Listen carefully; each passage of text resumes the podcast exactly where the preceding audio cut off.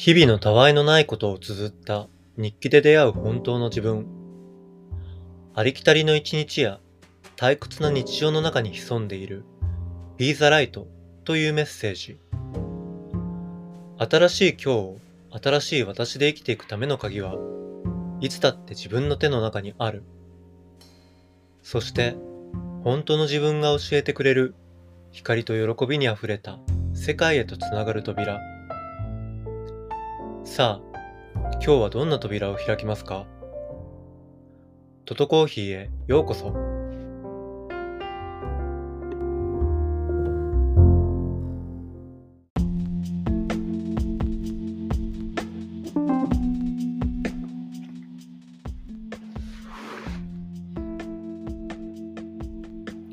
皆さん、こんにちは。トトです。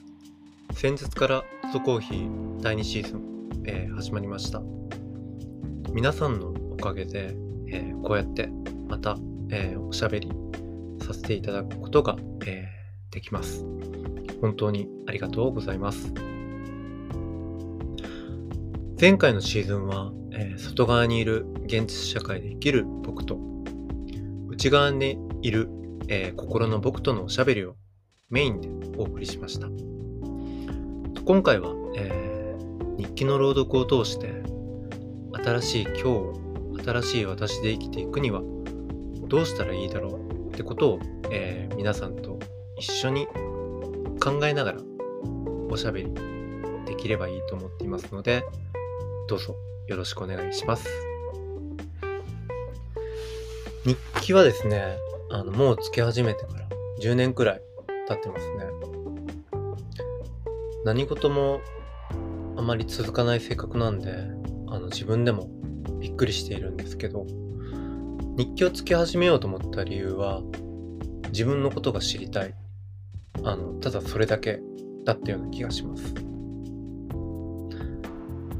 そして結論から言うと、あの日記をつけることによって自分のことをとてもたくさん知ることができました。あと、気づいたんですけど、あの、幸せを与えてくれるのは、お金でも、仕事でも、恋人でも、家族でもなくって、自分自身だってことです。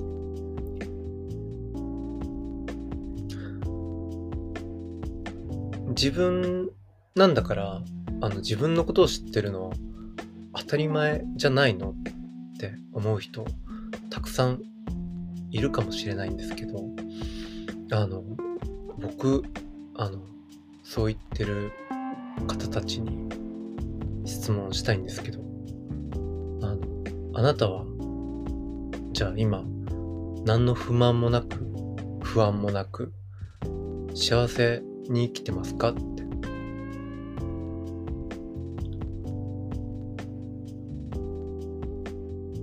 自分のことをあの多少なりとも知った今改めて思うのは自分のことを知らないと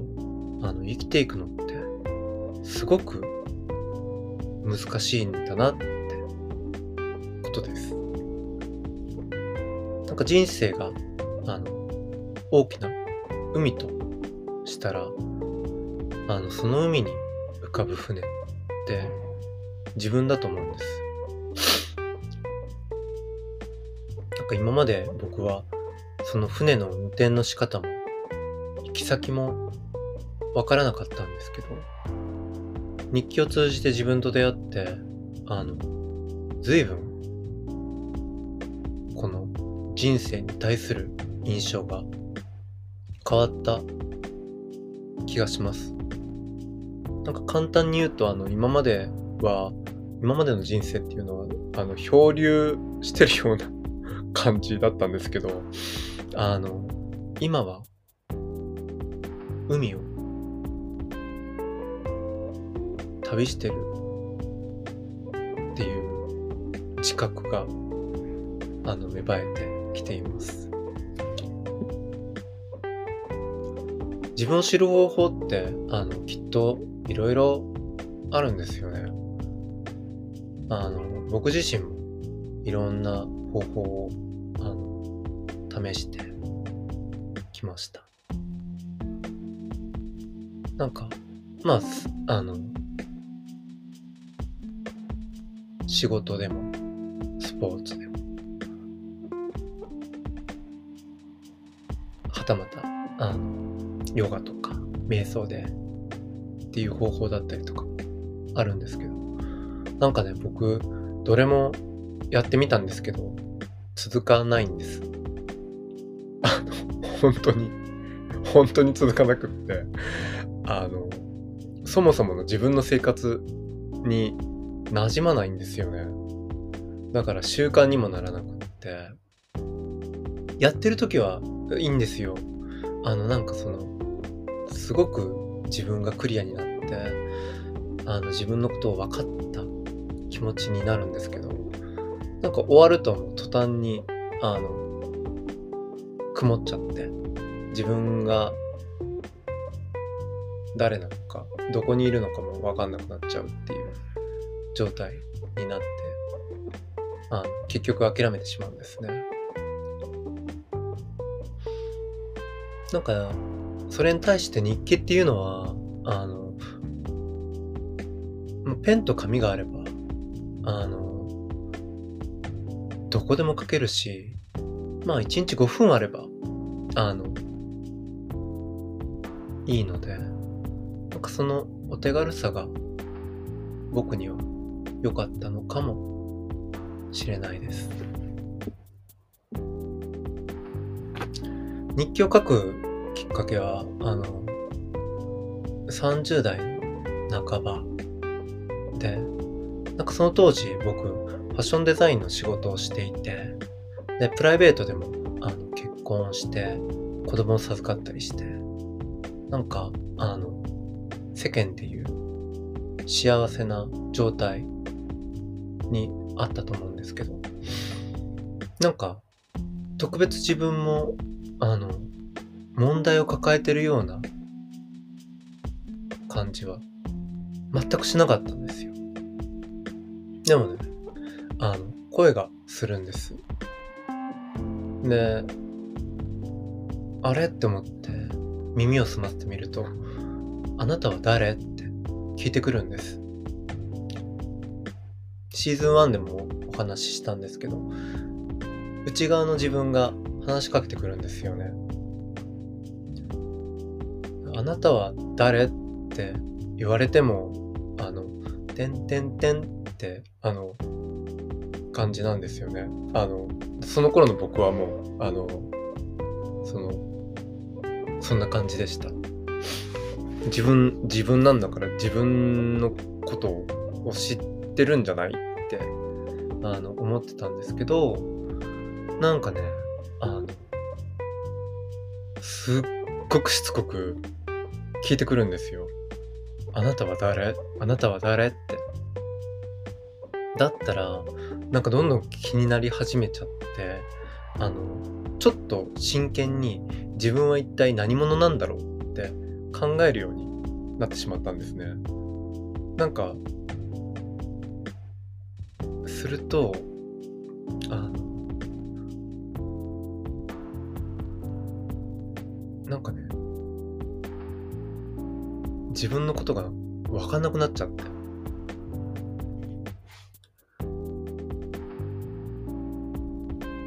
なんか多分知らなかったでしょうね。なんか関心を持ってなかったんだなって。まあ今だったらあのそういう風に理解できるんですけど。なんかあのそう。すごくあの自分にとってはあ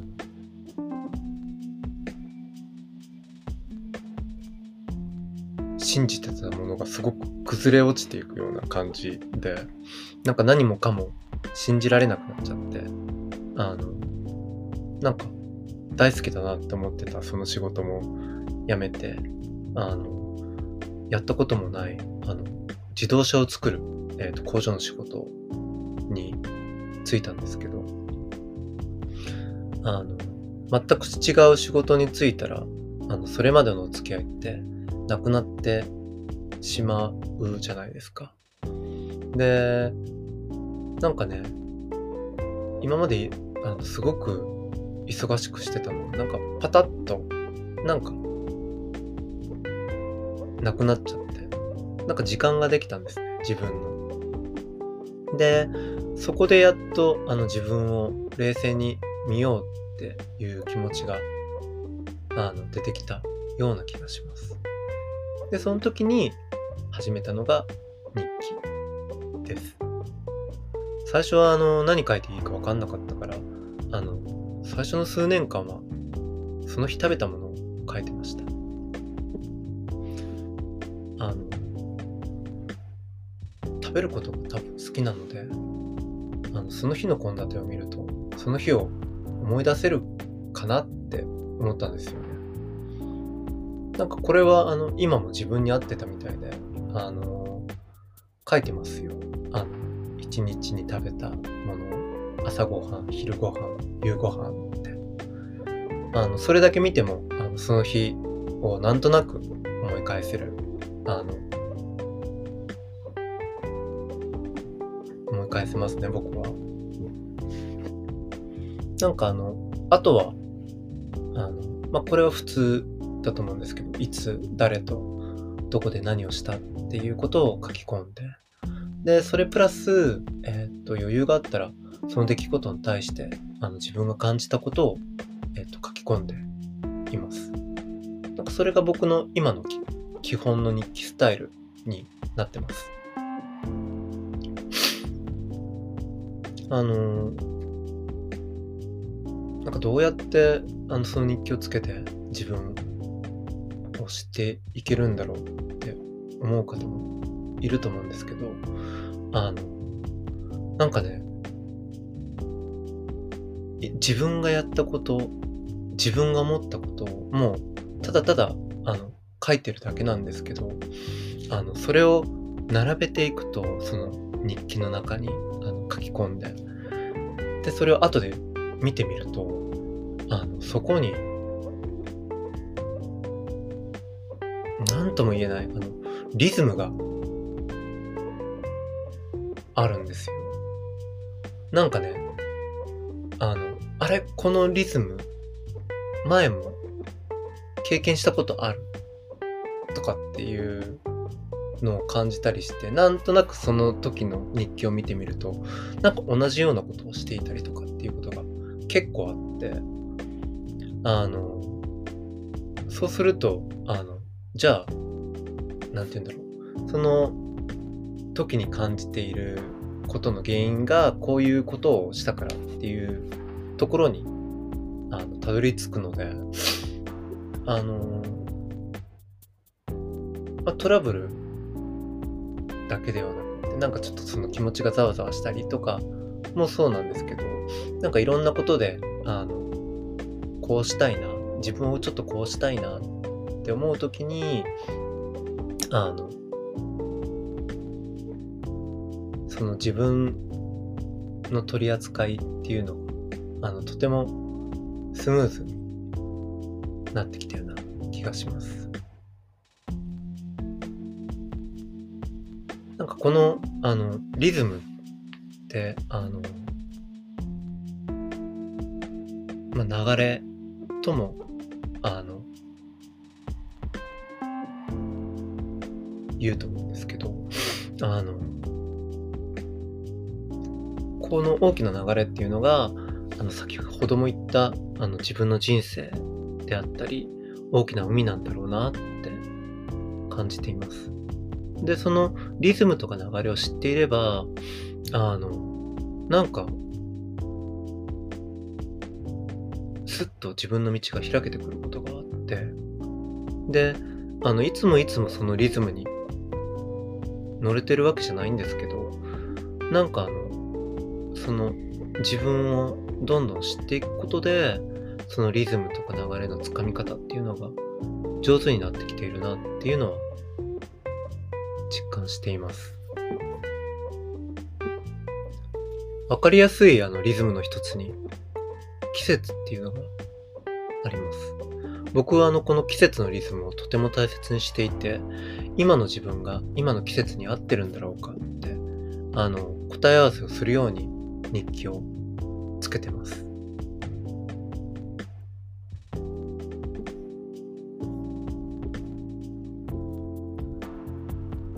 今日の日記もあの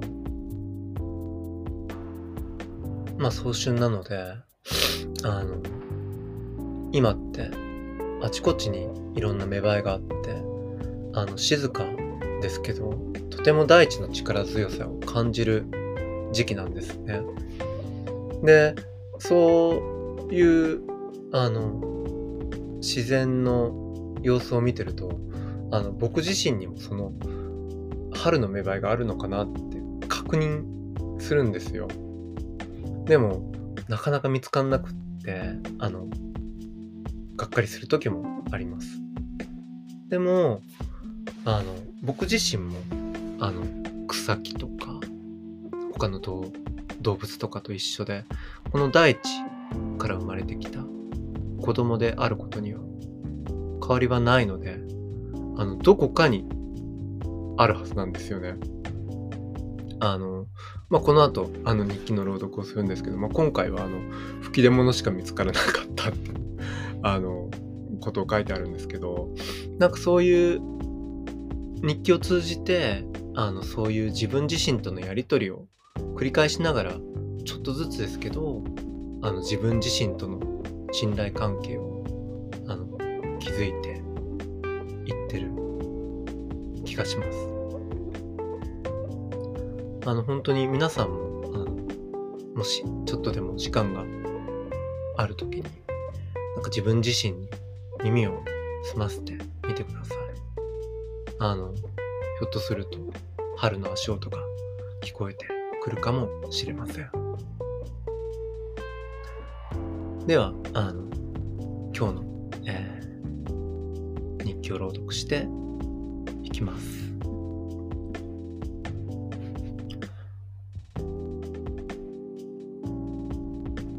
この目時に恒例となっている私の新芽探し。くまなく探してみるけど、ないんだな、これが。この小さなザーザーが起点となって、私の春は荒れた海のようになっていく。真ん中のちびさんが39度近い熱を出したので、アルバイト先へ電話した。今日は子供が熱を出したので、休ませてください。受話器の向こう上司の顔を見ることはできないけれど、経験したことのない気まずさを感じながら電話を切った。その後、おちびさんの熱が下がらなかったら、明日もや仕事を休まなければいけないとか、他の家族への感染を疑っていると、ますます気がめいってきた。そういえば、今までこの役を引き受けていたのがパートナーだったことにも今更ながら気づいた。悲しい気持ちでもなく腹が立ったわけでもない。何とも説明しがたいざわざわした気持ちをパートナーもきっと感じていたのかもしれない。枯れ木にしか見えなかった桜の先端にぷっくりとした芽がついている。そして桜の木全体がピンクがかって見えてくる。このことをいろんな人に説明してきたのだけど、全員に気のせいでしょ？と言われて取り合ってもらえなかった。春になると頭がおかしくなるのかしら？と思っていたけど、桜染めという桜の枝や樹皮を使った染色方法があることを知った。美しい桜の花を色づかせる力が幹や枝、桜の木全体に秘められているなんてびっくり。一日の終わりにおちびさんと本を読んで寝るのが日課となっている。最近読んでいるのは「嵐の夜に」という本。一瞬だけど日常を抜け出せる時間。しかし毎晩数ページ読むという約束だったのに挟んだしおりが20ページ先にあっておちびさんに猛烈抗議をする私。大人げないな。朝鏡を見ると左おでこに吹き出物。冬に溜め込んだいろいろが様々な方法で流れ出していく時期。これも私の新芽だなってにんまりする。